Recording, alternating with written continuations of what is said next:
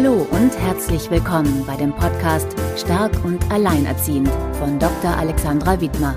Hier geht es darum, was du selbst trotz nicht einfacher äußerer Umstände als alleinerziehende Frau bzw. alleinerziehender Mann tun kannst, deinem Alltag leichter und zufriedener mit deinen Kindern zu gestalten.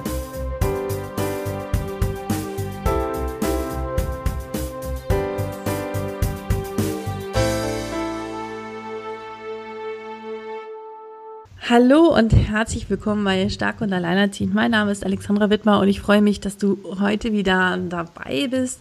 Heute freue ich mich ganz besonders äh, über meinen Gast und zwar ist das Melanie Bohn. Melanie ist äh, Psychologin und wir arbeiten zusammen in dem gleichen Unternehmen. Also nicht wundern, wenn wir uns so ein bisschen schon kennen. Das merkt man sicherlich in dem Gespräch und äh, Melanie und ich haben im letzten Sommer, glaube ich, das erste Mal über Trennung, Scheidung und all was äh, damit zu tun hat, äh, uns darüber unterhalten. Und sie sagte, sie äh, käme von der Kinderseite und ob ich da schon mal einen Podcast zu aufgenommen hatte oder so.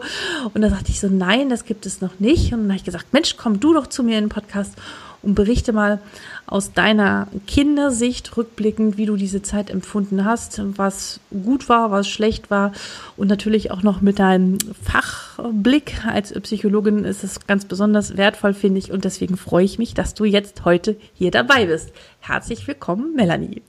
Hallo. Gut, habe ich dich richtig vorgestellt? Habe ich noch etwas vergessen? Ja. Nee, ich glaube nicht. Ich glaube, vielleicht wichtig wäre auch, ich bin ja mittlerweile 34, von der ist die Kindersicht mittlerweile so tatsächlich auch ein bisschen gemischt mit meiner Erwachsenensicht, weil ich ganz viel arbeite, auch mit ähm, Patienten, wo ich äh, das Gefühl habe, dass die als ähm, Eltern, die in, mit äh, so einer Scheidungssituation und alleinerziehenden Situation zu tun haben, ähm, konfrontiert sind und wo ich da ganz viel auch mit arbeite und das irgendwie ähm, deshalb auch so ein Thema ist, was ich so ganz wichtig finde, weil mir da immer bestimmte Sachen auch ausfallen. Mhm. Genau, in unserer täglichen Arbeit haben wir da sehr, sehr mhm. viele von, ne? das wissen wir mhm. beide. Und ähm, genau, diese Dinge, die dir auffallen, ich bin mir sicher, dir fallen ganz andere Sachen auf als mir. ähm, mhm. Da würde ich mich wirklich sehr darüber freuen, wenn du davon erzählst. Aber vielleicht kannst du erstmal so ein bisschen äh, anfangen, ähm, was von dir zu äh, berichten, mhm. wie du in die Situation hineingekommen bist, wie alt du warst und ähm, ja. ja.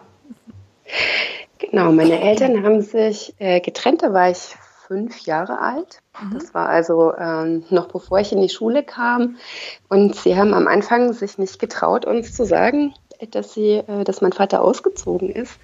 Und haben uns tatsächlich als erstes ähm, gleich mal so eine kleine Lügengeschichte erzählt und gesagt, dass irgendwie die Firma meines Vaters äh, nochmal umgezogen sei und dass er deshalb nur am Wochenende da sein könnte. Und ähm, meine kleine Schwester, die war dann damals, ähm, naja, so Ende drei, Anfang vier. Ähm, und mir ist das halt relativ schnell aufgefallen, dass das nicht stimmen kann.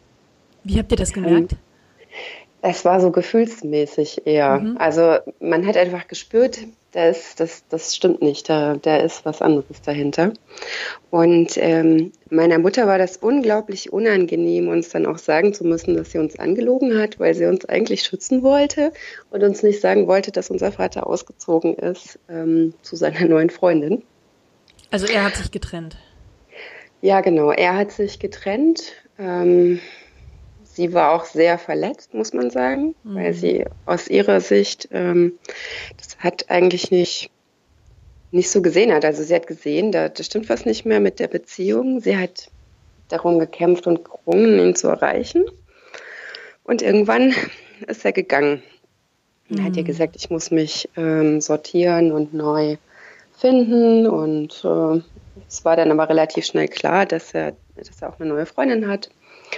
Und für meine Mutter war das extrem hart, weil sie ähm, tatsächlich Hausfrau war, die sich so äh, um die kleinen Kinder gekümmert hat. Und das war eigentlich tatsächlich das Ideal, das meine Eltern hatten, dass sie so eher arbeiten. Sie hatten gerade ein neues Haus gebaut zusammen. Und eigentlich haben sie jetzt genau das gelebt, was sie immer wollten, nämlich äh, ihre Familie haben in dem Haus äh, und äh, dann ging das auseinander. Du warst fünf und deine Schwester war wie alt? Sie ist anderthalb Jahre jünger. Also ich kann nicht genau sagen, ob sie schon vier war oder noch drei, mhm. aber okay. ziemlich klein. Mhm. Und sie hat ähm, das Ganze, glaube ich, nicht so auf so einer kognitiven Ebene mitbekommen. Also sie konnte das noch nicht so reflektieren. Natürlich hat sie das getroffen, aber ich glaube, das ging an ihr irgendwie noch mal anders vorbei wie an mir. Mhm. Ähm, ich selber habe da relativ wenig äh, Erinnerungen dran. Ich weiß noch, dass ich in der Schule war und furchtbar äh, traurig war an dem Tag, als sich meine Eltern haben scheiden lassen. Aber meine Eltern haben mir auch berichtet, dass ich also extrem mich zurückgezogen habe, mir selber auch Vorwürfe gemacht habe, gesagt, äh, meine Eltern trennen sich nur, ähm, weil ich daran schuld bin. Ich habe meinen Vater vertrieben. Auf die Idee bist du automatisch ja. gekommen. Das äh, hört man ja immer wieder, dass Kinder sich sofort mhm. die Schuld geben. Ja. ja. Mhm. Und wie haben sie, was haben sie dir dann damals gesagt? Na, sie haben mir natürlich gesagt, dass das nicht so ist und haben dann auch ähm, eine Beratungsstelle äh, dazu gezogen, wo ich mit hingegangen bin. Und ähm, ich habe daran selber keine Erinnerung. Ja. Aber, aber ich war wohl ein paar Mal mit dort und äh, dann hat so eine ähm, Kindertherapeutin mit mir gesprochen und Bilder gemalt und was man so tut, wenn man mit Kindern arbeitet. Mhm. Ähm, aber das war relativ hart und sie haben mir auch erzählt, dass ich, äh, dass meine Lehrerin mal gesagt hat, dass ihr so aufgefallen ist äh, in der Grundschule, dass ich so wenig gelacht habe, dass ich so ein, so ein ernstes, trauriges Kind sei. Mhm. Also wirklich so, so am Anfang nach der Trennungsphase direkt. Also ja. Hatte, hast du deinen Vater noch gesehen? Hattet ihr Kontakt oder wie war das? Ja, also ich habe meinen Vater regelmäßig gesehen. Das ähm, heißt, wie oft? Ähm, jedes, Wo jedes zweite Wochenende war ich das ganze Wochenende bei ihm und äh, immer dienstagsabends noch. Mhm. Und mhm. Ähm, also ich, ich habe gerade erst heute Morgen mit einer Frau darüber gesprochen, äh, die sagte, Mensch Gott, wenn das Kind am Sonntagabend zurückkommt und am Dienstag mhm. schon wieder los muss, äh, ist das nicht zu viel verwirrend. Wie hast du das damals empfunden? Nee, dadurch, dass das ziemlich regelmäßig war. Wusstest du, dann ist der Tag jetzt und dann stelle ich mich darauf ja. ein. Mhm. Genau, ich, ich wusste, das ist der Tag. Meine Schwester und ich hatten unsere kleinen Kinderkoffer, die wir dann selbst gepackt haben, um dahin zu gehen. Mhm. Und ähm, das waren eigentlich total schöne Wochenenden, weil sich mein Vater ganz extrem äh, eingestrengt hat, tatsächlich irgendwie äh, das uns auch schön und angenehm zu machen. Mhm. Er hat ja dann auch mit seiner äh, damaligen Freundin, die er später auch geheiratet hat, also die waren sehr, sehr lange dann zusammen, äh, schon zusammen gelebt. Und äh, die beiden haben sich wirklich extrem bemüht, uns irgendwie schöne Wochenenden zu machen, uns was zu bieten. Also so ganz viele Aktivitäten zu machen, aber auch ähm, ja, einfach da zu sein und Zeit mit uns zu verbringen. Wie schnell habt ihr, hast du die kennengelernt? Also, also ja. ging das fix, äh, dass du sozusagen auch sie kennengelernt hast, die neue Partnerin? Ja, das ging, ziemlich, das ging ziemlich schnell. Ich mhm. kann mich tatsächlich an den Anfang jetzt nicht mehr erinnern, weil das einfach zu weit zurückliegt. Mhm. Ähm, es ist aber so, dass wir, ähm, glaube ich, ziemlich schnell auch einen guten Draht aufgebaut haben. Und ähm, das dann irgendwann auch so war, dass dann ähm, wir auch hingegangen sind, zum Beispiel zum Wochenende, selbst wenn mein Vater nicht da war. Meine Mutter hat dann beim ersten Mal, als es so war, total so eifersüchtig reagiert und gesagt, oh Gott, jetzt will sie mir auch noch meine Kinder wegnehmen. Mhm. Der Klassiker, und, würde ich sagen. Ja, mhm. aber ihre Freundin hat sie gleich beruhigt und hat gesagt, das ist doch super, dass, ähm, dass sie sich so, so kümmert und dass sie, äh, dass deine Kinder, die sie so mögen. Und ähm, wir haben uns bei ihr immer sehr wohl gefühlt. Und ich muss sagen, wenn ich mir überlege, sie war damals noch ziemlich jung, mhm. ähm, habe ich davor einen heiden Respekt rückblickend. Ja, erstens das und zweitens ist es ja auch nicht, auch als neue Partnerin, ja. mir wird das auch immer bewusster, mhm. also auch eine ganz schöne äh, Hingabe für den ja. Mann, den man dann liebt und ihn annimmt, dann sozusagen mit den zwei Kindern mhm. äh, auf der einen Seite ähm, und auch so diese Kinder dann anzunehmen. Mhm. Ähm, das ist, finde ich, auch keine Selbstverständlichkeit, aber andererseits kann ich auch sehr gut verstehen, diese Angst, seine Kinder zu verlieren. Ja. Ähm, Gab es da mal so irgendwelche Loyalitätskonflikte oder hat dann äh, eure Mutter euch ungern gehen lassen? Oder Hast du dich mhm. zerrissen gefühlt oder dieses Gefühl gehabt, oh, jetzt muss ich immer hin und mhm. her wechseln? Eigentlich nicht. Meine Eltern ähm, haben sich extrem bemüht, ähm, das für uns konfliktfrei zu halten. Das heißt, sie waren wirklich ähm, extrem darauf bedacht, sich nicht jetzt zum Beispiel vor uns zu streiten mhm. Ähm, oder auch irgendwie schlecht über den anderen zu reden oder ähm, irgendwie deutlich zu machen, dass sie da ähm, verletzt sind. Also ich weiß von der Seite von meiner Mutter sehr viel über die Trennung. Sie hat sehr viel darüber berichtet, wie das für sie war, wie sie das erlebt hat. Aber tatsächlich eher so als ähm, hm, Mitteilung über sich selbst. Weniger, weil sie was Schlechtes über meinen Vater sagen wollte. Hm. Hast du sie traurig mhm. erlebt oder hast du sie verzweifelt erlebt? Ich meine, das hört sich ja so an, als ja. ob sie das alles andere, äh, also dass das für sie sehr überraschend und unverhofft kam. Ja, klar, also sie war total verzweifelt. Sie, ähm, dadurch, dass sie eben Hausfrau war und äh, ihr Leben auch so darauf ausgerichtet hatte, ähm, ihre, also sie ist halt aufgewachsen mit, mit Eltern, die noch aus so einem Bauereibetrieb kommen. Sie hat nie eine Ausbildung gemacht und hat das später auch nicht mehr nachgeholt. Mhm. Und ähm, stand dann pra praktisch da mit einem neu gebauten Haus, auf dem Schulden waren, mit, mit zwei kleinen Kindern, ohne Job, ohne Ausbildung ähm, ohne den Mann, mit dem sie zusammen sein wollte. Also sie war extrem verzweifelt mhm. und, und hat dann tatsächlich auch ähm, eine Zeit lang einfach relativ viel ähm, getrunken. Mhm. Ähm, bis sie irgendwann ihr Arzt Was nicht selten hat, ist, ja, in ja, solchen Situationen. Mhm. Ja, bis ihr irgendwann ihr Arzt gesagt hat, wenn sie damit nicht aufhört, dann ähm, kriegt sie, verliert sie noch die Kinder. Und das war für sie so ein totaler Weckruf. Weil sie sich nicht mehr hätte kümmern können um euch, richtig. Ja, weil sie, ähm, weil das sich einfach langsam gesteigert hat und so langsam Ausmaße angenommen hat, die mhm. schon in Richtung ziemlich bedenklich ging. Mhm. Und ähm, sie hat ja Gott sei Dank äh, das selber realisiert und dann auch die Kurve gekriegt. Aber für sie war das einfach eine extrem schwierige Situation, extrem stressig. Sie hatte viel Unterstützung von ihren Eltern. Mhm. Ähm, aber im Endeffekt musste sie ihr ganzes Leben so neu aufstellen, ja. weil wirklich so, das ist ja aus psychologischer Sicht, wenn so ein Umbruch passiert, dann äh, ist auch die eigene Identität gefährdet, weil Hundertprozentig, ähm, ja. Ja, weil alles, was man über sich weiß, praktisch unter einem zusammenbricht. Ja. Und ähm, das ist, äh, das hat sie aber dann stückchenweise sich einfach neu erarbeitet und sich dann auch tatsächlich ein ganz neues Selbstbewusstsein aufgebaut. Ähm, da kommen wir nochmal gleich drauf. Äh, das finde ich spannend, mhm. äh, wie du das auch dann erlebt hast oder wie sie es getan hat. Aber nochmal zu dir. Hast mhm. du ähm, Hast du damals, als du dann fünf, also ich meine, die ersten fünf Jahre, wahrscheinlich von fünf bis zehn, äh, mhm. waren ja wahrscheinlich dann die intensivsten und sehr prägenden Jahre, ähm, hast du sie, ähm, hast du das Gefühl gehabt, du musst deine Mutter beschützen und sie unterstützen? Hast du dich verantwortlich gefühlt für sie? Hm, das ist eine gute Frage. Also ein ich würde sagen, sie hat uns relativ früh mit in die Verantwortung reingenommen, aber jetzt nicht so total überfordernd, sondern sie hat es durchaus irgendwie mit uns besprochen und gesagt, okay, wir haben jetzt irgendwie äh, dieses, dieses Haus und ich muss arbeiten gehen und es ist wichtig, dass ihr mithelft und dass ihr irgendwie einen Part übernehmt. Ähm, und hat uns dann einfach früh einbezogen in solche Aufgaben, die zu machen waren. Also mhm. ich habe dann, als ich, als ich klein war zum Beispiel, habe ich immer morgens das Frühstück gemacht. Mhm. Irgendwie für die ganze Familie. Wie alt warst Und du da?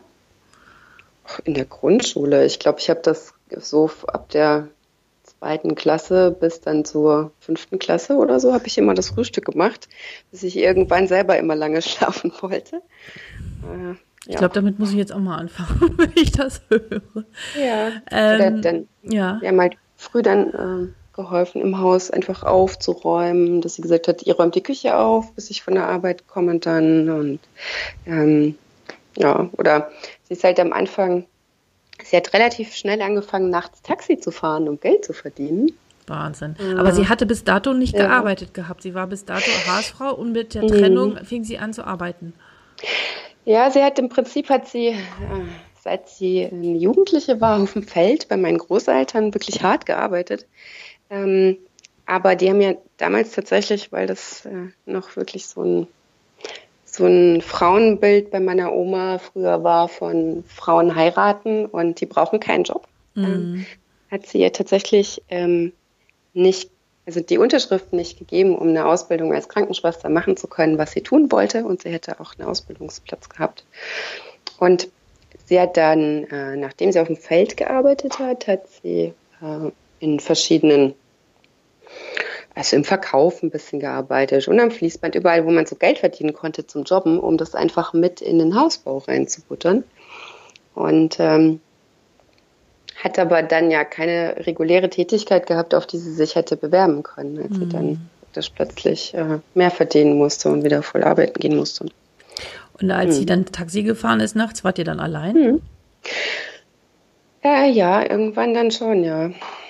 Also sie ist extra nachts fahren gegangen, weil wir da ja geschlafen haben. Wir waren auch tatsächlich ziemlich, äh, ich würde sagen, liebe und brave Kinder, die irgendwie wirklich dann verlässlich im Bett lagen und schliefen, mhm. so dass sie sich da jetzt. Aber natürlich hat sie sich auch gesorgt, aber ähm, ich glaube, sie hätte einfach keine andere Möglichkeit gehabt, das zu organisieren. Und dadurch hat sie wieder mhm. Selbstvertrauen gewonnen, indem sie sozusagen diesen Schritt gegangen ist. Äh, ich meine, das ist echt, also wenn ich das höre, mhm. ne, nachts Taxi fahren zu gehen und alleinerziehend mit so zwei kleinen Mädchen zu sein, mit in ja. Haus. Äh, boah, ne, und ähm, ja. Ja, sie hat dann sogar später noch ihren eigenen, also sie hat dann sich irgendwann auch selbstständig gemacht und hatte so einen Obst- und Gemüsehandel, so einen kleinen aufgebaut, wie das meine Großeltern auch gemacht haben dann. Mhm. Und ähm, hat dann tatsächlich auch wirklich das ganze Haus abbezahlt, hat äh, für unseren Lebensunterhalt gesorgt und äh, hat sich da wirklich komplett neu aufgestellt. Und das ist natürlich wirklich eine Riesenleistung. Also, also Hut ab. Finde ich wirklich enorm, ja. Ja, mhm. also sie durch die Trennung ist sie sozusagen irgendwie, ja, ich weiß nicht, ob man aufblühen sagen kann, aber sie hat auf alle Fälle äh, ja. gemerkt, was sie alleine schaffen kann. Ne? Im Prinzip ja. Also mhm. sie hat auch gesagt, sie hat vorher zum Beispiel nie zum Beispiel ähm, alleine ein Konto geführt. Mhm. Ähm, wirklich so ganz, ganz einfache Sachen. Mhm. Ähm, und ähm, später hat sie plötzlich ganz viele Dinge selbst gemacht, ähm, auch ganz viele Dinge, die sonst mein Vater gemacht hat, wo sie dann gesagt hat, das ist egal, ich, ich kann das jetzt auch und ich mache das jetzt. Ich werde das jetzt einfach lernen und üben und ich kriege das schon hin. Mhm. Und ähm, im Endeffekt ähm, ist sie dadurch total selbstsicher geworden, weil sie vorher auch oft gesagt gekriegt hat von meinem Vater, naja, du kannst das vielleicht nicht oder lass mich doch mal machen. Mhm. Bist du sicher, dass du das hinkriegst? Mhm. Und jetzt war sie in der Position, dass sie gesagt hat, nee, ich mache das und ich kriege das hin und ich kann das. Hast du als Kind mhm. wahrgenommen, was deine Mutter da geleistet hat? Ja, ich glaube schon, weil, weil sie äh, sie hat es auch ziemlich transparent gemacht. Also sie hat uns dann auch gesagt, du, wir haben im Moment nicht so viel Geld, äh, müssen ein bisschen sparen, auch beim Einkaufen gehen, zahlt ihr das ein. Ähm, und wir wussten auch ungefähr, wie, wie hoch die Schulden sind, die sie hatte und äh, was sie so alles gemacht hat, um das aufzubauen. Also man, wir haben das ziemlich, äh, ziemlich live mitgekriegt. Hm. Mhm. Und in der Zeit, also ja. hast du dann, als dann klar war, okay, Mama und Papa oder meine Eltern sind jetzt getrennt, hast du das mhm. dann auch geschluckt und gesagt, mm, so ist es? Oder hast du immer mal wieder versucht oder zu sagen, so, ich habe keine Lust mehr hin und mhm. her zwischen den Beinen zu wechseln? Oder hast du diesen Wunsch, meine Eltern sollen wieder zusammen sein? Hattest du den oder hattest du den nicht? Hast du diese Hoffnung gleich begraben gehabt oder, mhm. oder nicht? Also ganz am Anfang vielleicht schon, aber es ist so, dadurch, dass mein Vater ja ähm, dann schon mit seiner Freundin auch zusammen war und die auch dann tatsächlich nach ein paar Jahren dann auch geheiratet hat und meine Mutter auch relativ schnell, also ich glaube innerhalb von einem Jahr etwa, äh, mit ihrem neuen Partner zusammengekommen ist, mit dem sie bis heute zusammen ist. Also das waren eigentlich sehr stabile Verhältnisse. Ähm, waren ja immer schon praktisch den neuen Partner auch da und ähm, haben ja dann auch mit uns praktisch gelebt. Aha, also sie hat, deine Mutter ja. hat trotz trotz mhm. Schulden, trotz zwei kleiner Kinder, ja. trotz Haus, trotz ja. Taxifahren einen Mann kennengelernt. Ja, genau. Ja, unfassbar. Okay. Gut, und der, der, der ist dann relativ bald dann auch zu euch gezogen oder wie war das dann? Der hat zu dem Zeitpunkt studiert noch und war dann äh, am Anfang äh, immer am Wochenende da, Aha. weil er unter der Woche einfach an seinem Studienort war und ähm, ist dann aber ähm, irgendwann tatsächlich auch bei uns eingezogen und ich glaube, sie waren dann 13 Jahre zusammen, bis sie geheiratet haben, sind aber jetzt ja auch schon irgendwie lange verheiratet. Also, ja. Mhm. Und ähm, hast du das dann, also dadurch, dass sozusagen mhm. klar war, äh, mein Vater hatte eine neue Frau und meine Mutter hat dann mhm. ja dann irgendwann auch jemanden kennengelernt, äh, yeah. dann war diese Frage, werden meine Eltern zusammenkommen, für dich hinfällig. Dass dieser Wunsch, ja. dieser Gedanke kam dann gar nicht mehr. Mhm. Also zumal ich auch gemerkt habe, dass es, ähm, dass es beiden gut geht in der Situation, wo sie sind. Mhm. Ähm, ich habe irgendwann vor ein paar Jahren mal meinen Vater gefragt und habe gesagt, also irgendwie kann ich mir eigentlich gar nicht vorstellen, dass ihr mal zusammen wart. Ihr passt doch eigentlich gar nicht zusammen. Man kann sich das heute wirklich ganz schwer vorstellen, mhm. ähm, weil die sich dann auch so unterschiedlich entwickelt haben. Ja. Und die sind jeder für sich mit seinem Partner, ähm, haben die äh, ein gutes Leben geführt und wirkten auf mich glücklich. Ähm, und deswegen habe ich mir diese Frage nicht so gestellt. Ja. Mhm. Habt ihr mhm. denn mal sozusagen in der ursprünglichen äh, Formation äh, sozusagen äh, mit deinen Eltern ihr mal was zu viert unternommen oder gab es das nicht? Oder habt ihr mal was zu acht gemacht oder so? Ja, wir machen äh, tatsächlich öfter was. Ähm, also ähm, in der Regel sind dann die Partner äh, meiner Eltern dabei. Mein Vater ist ja inzwischen tatsächlich das dritte Mal sogar verheiratet. Okay. Also er war mit seiner zweiten Frau auch, ich glaube, ungefähr 15 Jahre zusammen. Ähm, und dann sie sich getrennt, da war ich so Anfang 20. Und ist jetzt aber auch schon wieder etliche Jahre mit seiner dritten Frau zusammen. Mhm. Das heißt, wir sehen uns dann tatsächlich ähm, gerade zu so Festen, wenn dann jemand Geburtstag hat oder heiratet oder auch mal wenn meine Schwester Leute zu, also meine Familie zu Weihnachten einlädt oder so, dann kann das auch sein, dass die wirklich alle kommen. Und dann kommen dann wirklich meine Mutter mit ihrem Mann, mein Vater mit seiner dritten Frau, äh, seine Ex-Frau mit ihrem neuen Mann. Und Wahnsinn. Ja, recht ungewöhnlich. Äh, ja, aber äh, also ich finde es toll, sowas zu mhm. hören, ähm, dass es sowas gibt. Aber mhm. sozusagen, ihr habt auch dann in, also in der Zeit, wo du von fünf bis zehn oder in den ersten ja. zehn Jahren danach, äh, mhm. auch schon da habt ihr dann sozusagen die neuen Partner von den Eltern mit einbezogen oder ja. in, Treffen. Mhm. Und da haben sich deine Eltern dann auch weiter zusammen getroffen. Also mit euch? Also, oder gab es da mal so eine Zeit, wo erstmal so Stillstand war äh, und Pause mhm. war? Also am Anfang haben die sich natürlich nicht zusammen getroffen, weil das, weil sie einfach zu verletzt waren. Ja. Ähm, aber ähm, ich glaube, so eins der ersten Feste, ähm, da war ich so in der zweiten Klasse, war dann meine Kommunion. Da war dann mein Vater noch alleine da. Aber so mhm.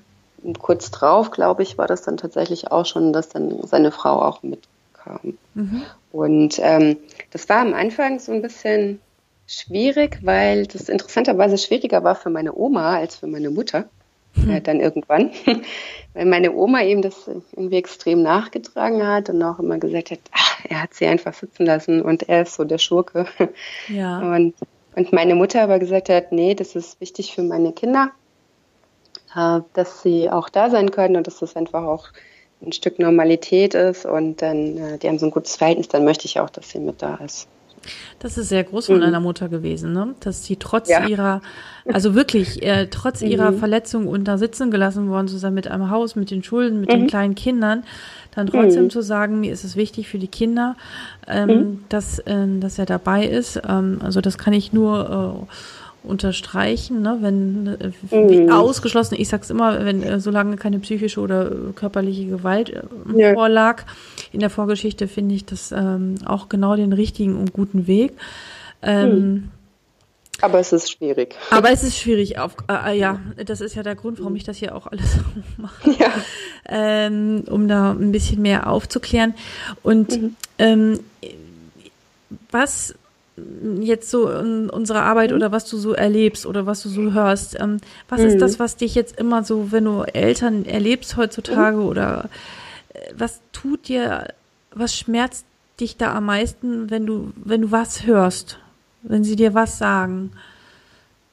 Ich habe das Gefühl, dass sie sich so sehr Selbstvorwürfe machen, dass sie die heile Familie ihres Kindes zerstört hätten mhm. ähm, und das Kind jetzt darunter leiden muss, dass sie ihre Beziehung nicht weitergeführt haben.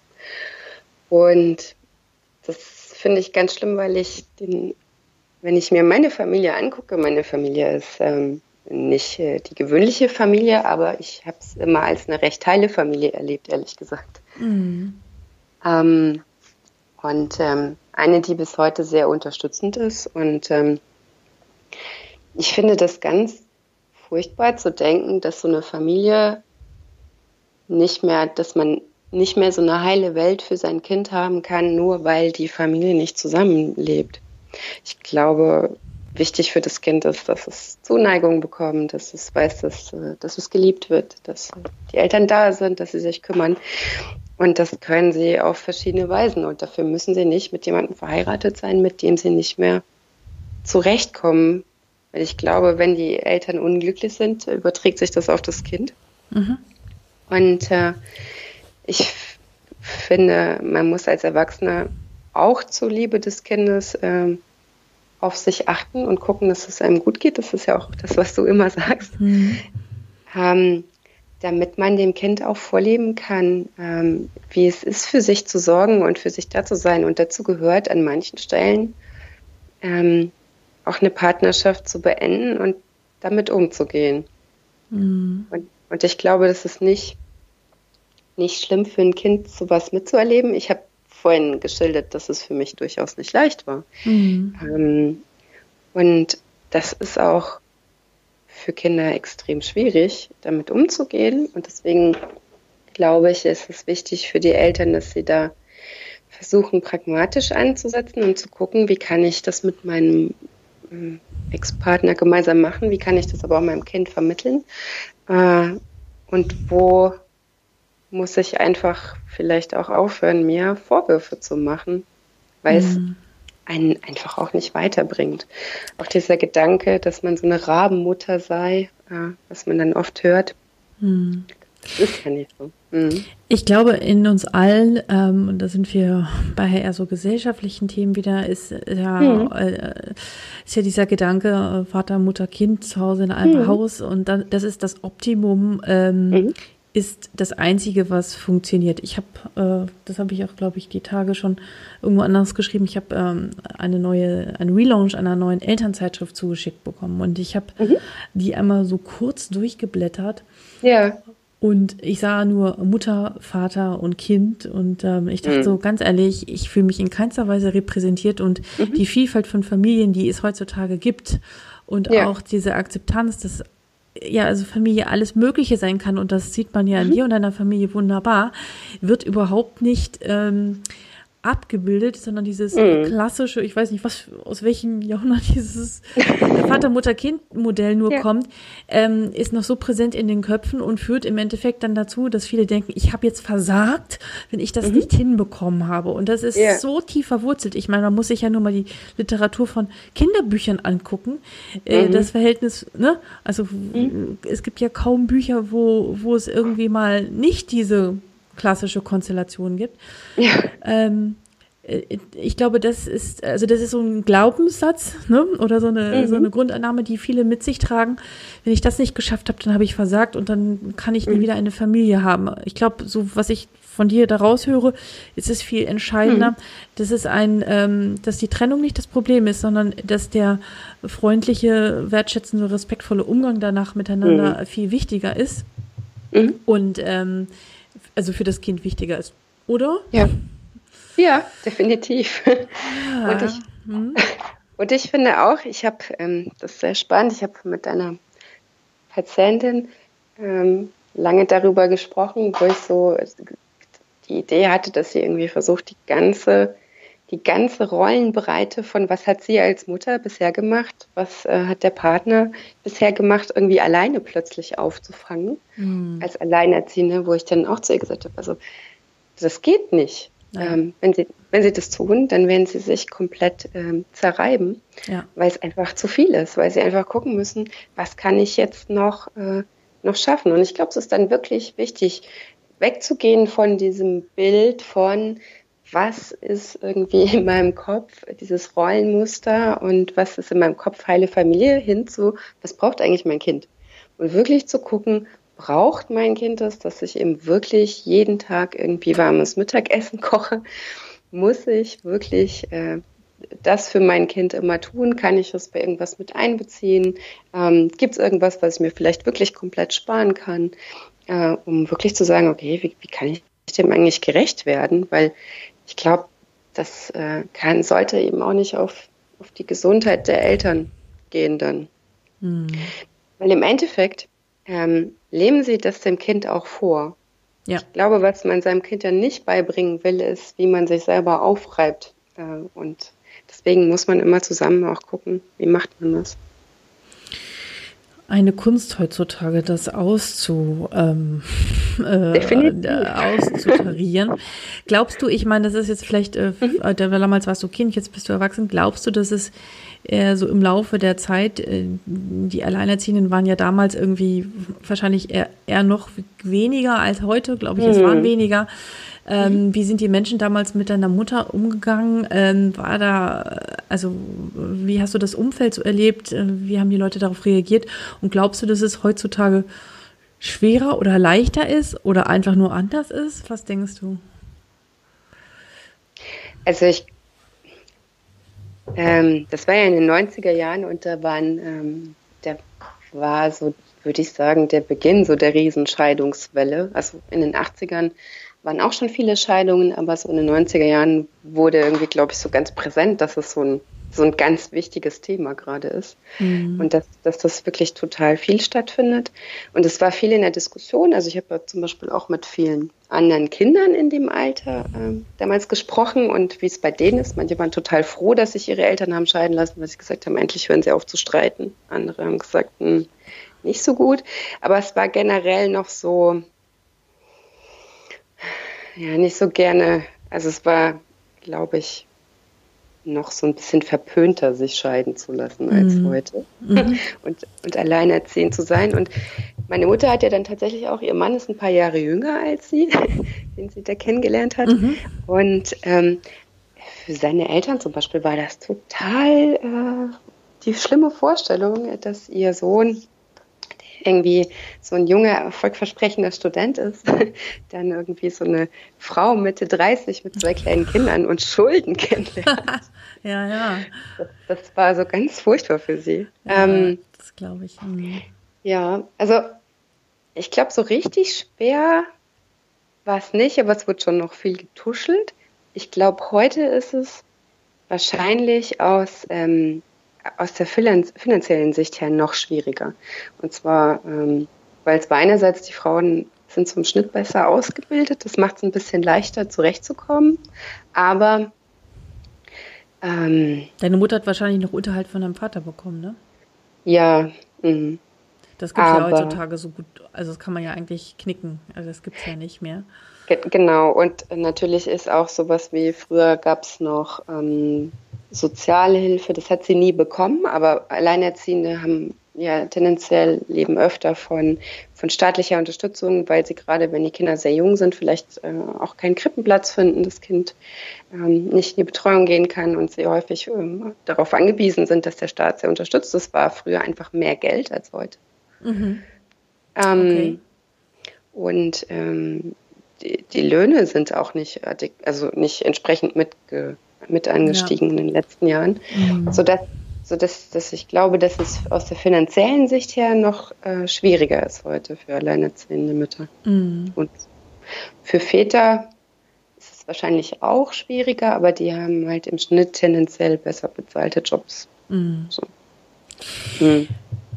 Mhm. Ich möchte noch auf ein, ein Thema eingehen, was mich so ein bisschen, also interessiert oder was du dir mhm. für Gedanken zumachst. Äh, du kriegst das vielleicht auch so mit, dass ja, äh, du bist ja sozusagen auch in diesem Residenzmodell wach, äh, aufgewachsen, also mhm. Schwerpunkt bei der einen Elternteil und der andere, den hast du ab und zu gesehen, mhm. ähm, dass immer mehr dahin kommen, äh, dass äh, das Wechselmodell gelebt werden mhm. soll, darf, wie auch immer, also dass das Kind jede Woche äh, hinter, zwischen den Eltern hin und her wechselt. Ähm, ja. Was sind da so deine Gedanken dazu?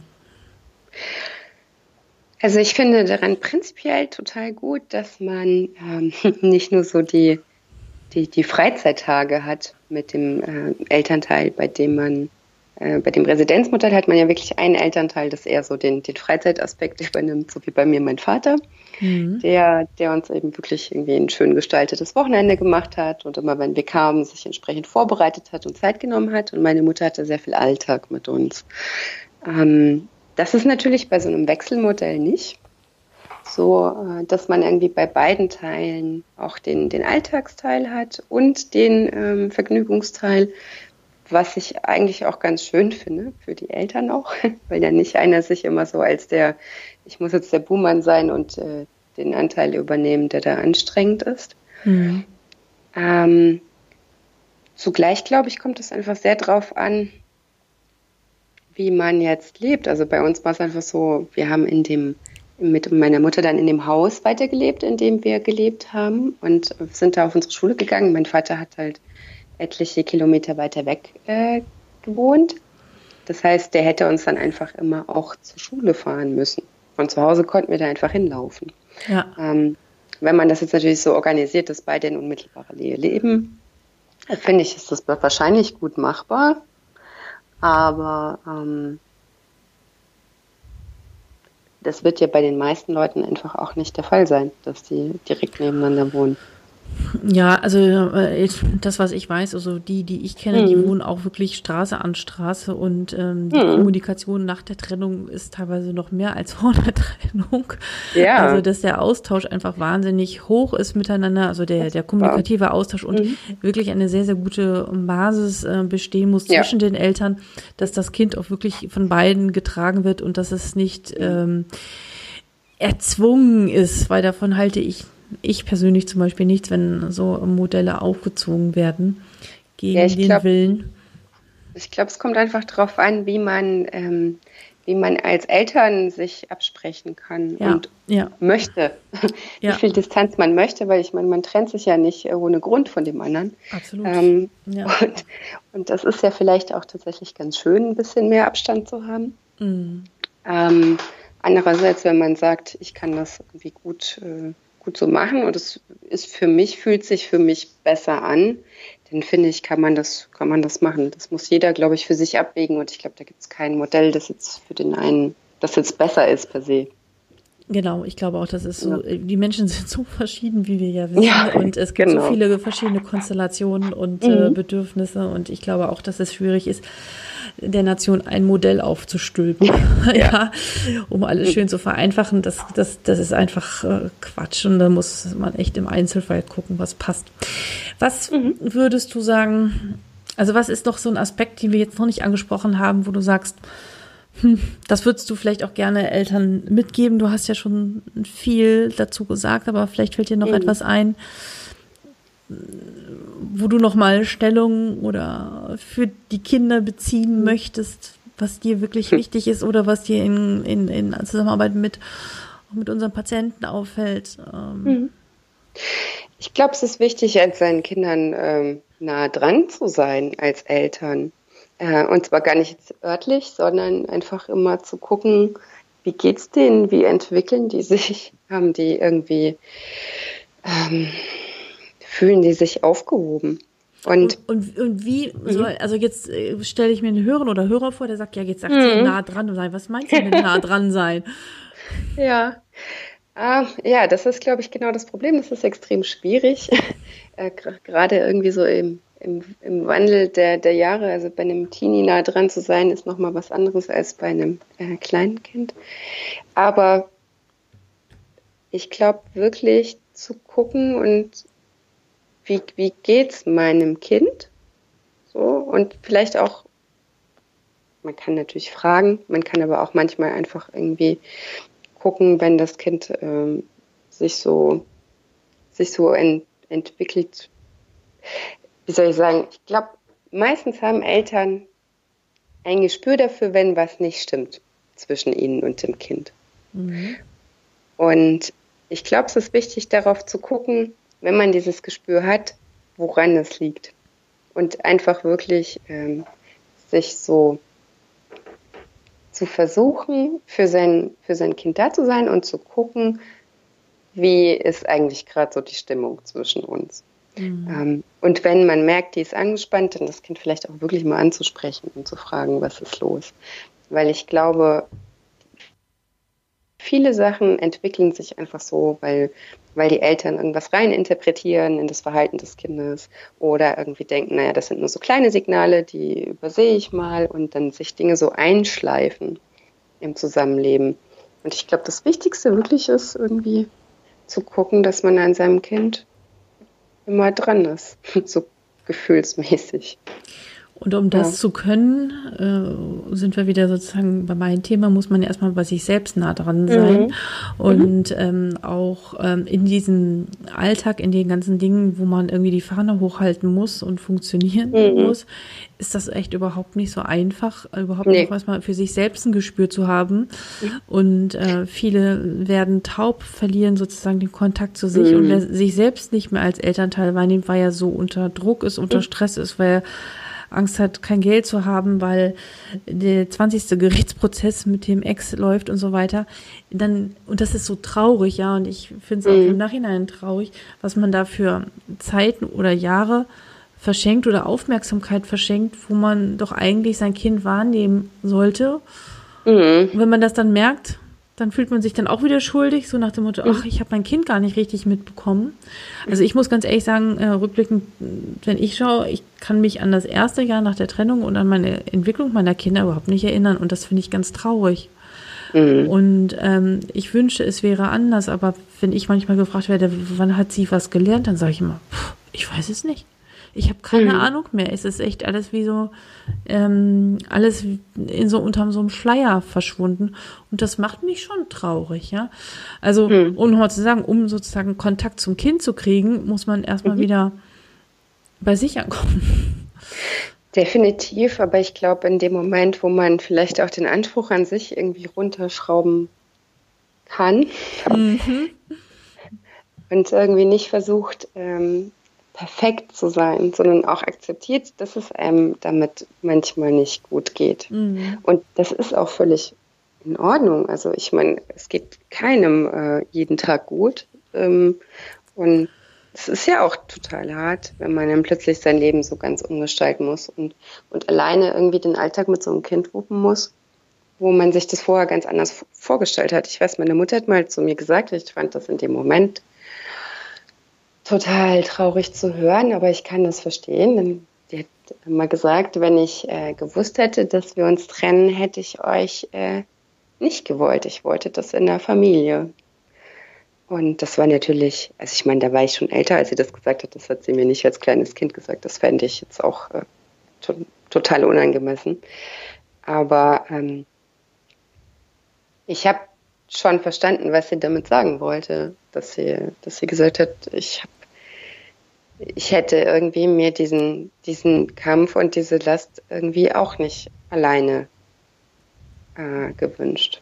Mhm. So, und ich hätte, ich hätte mir gewünscht, dass wir, äh, dass ich euch eine heile, eine heile Familie bieten kann, weil sie auch diese Vorstellung hat. So. Mhm. Mhm. Wie ist es für dich jetzt heute? So rückblickend, also mhm. hast du die, hast du das Gefühl gehabt, dass du eine keine Familie hattest oder eine inkomplette oder eine falsche oder eine nicht richtige? Nee. Also, ja. Ja, das fand ich nochmal wichtig jetzt zu hören. Nee, ich habe äh, ich hab, äh, ist eine gute Familie. Es ist eine recht große Familie. Ja, super. Und, und die sind äh, auch tatsächlich alle da. Und ja. ich kann jeden anrufen und jeden ansprechen und jeder wird äh, auf seine Weise, äh, weil jeder auch nochmal was anderes einbringt, aber da sein. Mhm. Ja. Schön. Ja, also, ähm, ich würde sagen, das lassen wir jetzt mal so stehen, oder? Ja, glaube ich auch. Ich äh, weiß nicht, ob deine Zuhörer da was rausziehen können. Ich würde mich Aber freuen. hundertprozentig bin ich mir ganz sicher. Bin ich mir ganz, ganz sicher. Ja. Mhm. Ähm, ja, also ich, ich danke dir sehr, dass du da warst und ähm, also ich war jetzt auch sehr still, habe viel nachgedacht, das hast du vielleicht Mhm. auch gemerkt und mein Mhm. Kopf hat geraucht und gegrübelt und äh, ich bin hier zwischen Welten hin und her gesprungen, zwischen der Kinderwelt und der Erwachsenenwelt Mhm. und was ich daraus mitnehme, also das kann ich dir jetzt auch schon so zurückmelden, dass ich ähm, ja auch so ein bisschen denke, ugh, ja, es ist auch völlig in Ordnung, ähm, also wie du schon gesagt hast, das zu Mhm. akzeptieren, dass es ähm, nicht alles so läuft und dass es auch Zeiten gibt, wo man es mal nicht so wahrnimmt, so wie man sich Mhm. gewünscht hat, aber dass man immer wieder an dem Kind dranbleibt und ähm, es bewusst wahrnimmt und dem Kind vielleicht in die Augen schaut und sagt, ich, ich höre dir zu und ich bin Mhm. jetzt da und mal das Handy und das Internet und das Fernsehen und äh, die Playstation, whatever, auch ausschaltet Mhm. und, ähm, und das auch auszuhalten, indem man sich wirklich, wirklich begegnet. Also wie oft begegnen wir uns am Tag und sind nicht wirklich da. Und Mhm. das nehme ich nochmal sehr mit. Und ähm, ja, dass viel, Familie vielfältig ist und ich finde, das müssen wir noch viel mehr in Deutschland ähm, nach außen tragen und ähm, normalisieren, dass es noch viel mehr gibt als dieses klassische Modell. Ähm, das finde ich total wichtig, weil ich meine, hier in Hamburg, ne, jede vierte Frau ist alleinerziehend und ähm, Ja. es gibt viele getrennte Eltern. Ähm, die Medien transportieren nicht mehr die Realität und ähm, ja, Mhm. deswegen machen wir das und ich danke dir sehr, sehr, dass du da warst. Ich bin ganz Gerne. berührt.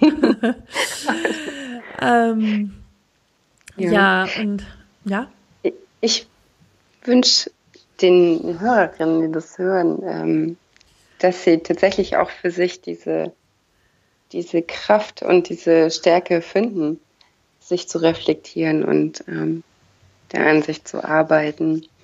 Weil ich weiß, wie anstrengend das ist. Ich habe also auch Freundinnen, die alleinerziehend sind und ähm, sehe das jeden Tag, ähm, wie, wie schwierig das für sie ist. Dafür, ja, und ähm, ja. da ich, äh, ja. Mhm.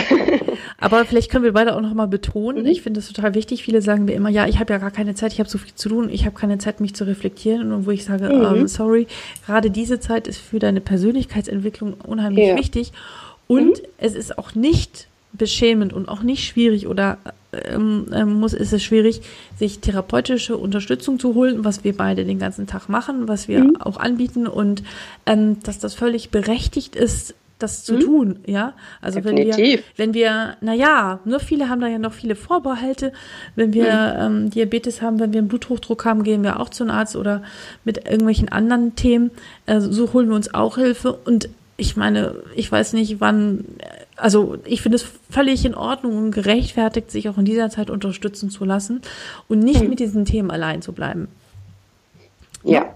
Das würdest du ja sicherlich auch unterstreichen. Unbedingt. Also ich glaube generell die, die Möglichkeit, sich da zu, zu entwickeln, ist gerade in so einer Phase ja auch wirklich gut, weil man ja sein Leben nochmal so ändert und in einer, in einer Phase ist, wo es zwar extrem anstrengend ist, aber wo man auch wirklich ähm, viel nochmal noch mal für sich mitnehmen kann. Ja. Ich meine, man nimmt da sehr viel, sehr viel Stärke, glaube ich, auch mit, wenn man das dann wuppt. Ja, genau. Und in dem ganzen Mist was Gutes sehen. Ja. In diesem Sinne, liebe Melle, ich danke dir sehr, sehr, sehr und ähm, mal schauen, ob der ein oder andere Kollege auch hier reinhört. Wir Ja. werden sehen. Und du, liebe Hörerinnen und Hörer, ich freue mich, äh, wenn du dir, wenn du dir diesen Podcast bis hierhin angehört hast. Ähm, jetzt schon bald 50 Minuten, jetzt kommen wir auch zum Schluss. Aber ich werde nicht müde zu sagen, dass ich mich riesig über eine iTunes-Bewertung freue, damit wir schön hoch in dieser Kategorie äh, Eltern und Kinder ranken und dass viele andere getrennte Eltern hiervon profitieren können. Und sich nicht alleine fühlen in dieser Situation und ähm, ja, ein paar Antworten finden. Vielen, vielen Dank und bis bald. Ganz liebe Grüße und denke immer dran, nur wenn es dir gut geht, geht es auch deinem Kind gut. Tschüss.